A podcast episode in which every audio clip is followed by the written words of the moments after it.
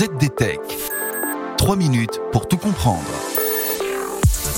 Bonjour à tous et bienvenue dans le ZDTech, le podcast quotidien de la rédaction de ZDNet.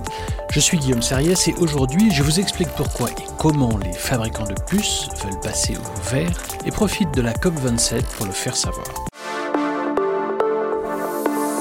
Alors cette semaine, les lumières de l'actualité sont en grande partie rivées sur Sharm el-Sheikh en Égypte où se tient la 27e édition de la COP, acronyme de la conférence des parties. Une réunion des États censée lutter contre le réchauffement climatique. C'est dans ce contexte qu'un nouveau consortium de fabricants et de fournisseurs de puces électroniques vient de voir le jour avec pour objectif de réduire l'empreinte carbone du secteur. Baptisé Semiconductor Climate Consortium, SCC, ce groupement souhaite réduire les émissions de gaz à effet de serre je cite, tout au long de la chaîne de valeur de l'électronique. Les membres fondateurs de ce consortium ont tous affirmé leur soutien à l'accord de Paris qui vise à limiter le réchauffement de la planète à 1,5 degré Celsius.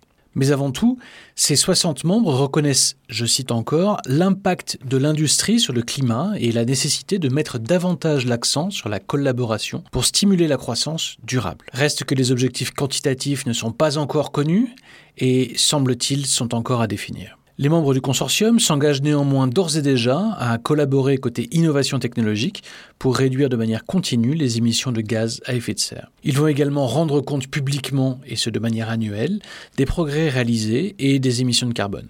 Enfin, enfin, ils vont fixer des objectifs de décarbonisation à court et à long terme dans le but d'atteindre des émissions nettes nulles d'ici 2050. Alors, qui sont les poids lourds du secteur des puces qui participent à ce consortium? Eh bien, on trouve des propriétaires de fabs de semi-conducteurs comme Global Foundries, Intel, Micron, Samsung Electronics, SK Hynix ou encore TSMC. Mais dans les membres de cette association se trouvent également des entreprises sans usine de fabrication comme AMD, Google et Microsoft. Enfin, on trouve aussi des fournisseurs d'équipements, de produits chimiques et de technologies d'emballage qui participent activement à l'économie de ce secteur. La formation du consortium intervient à un moment où la construction de nouvelles usines de fabrication de puces, qu'on appelle donc les fabs, est en plein essor. Intel a récemment commencé à construire de nouvelles usines dans l'Ohio, un État au nord des États-Unis. L'objectif d'Intel est de faire en sorte d'une part que le site soit alimenté à 100% par de l'électricité renouvelable, aussi de parvenir à une utilisation nette positive de l'eau et enfin de n'émettre aucun déchet. Et voilà, normalement on a fait le tour du sujet, pour en savoir plus,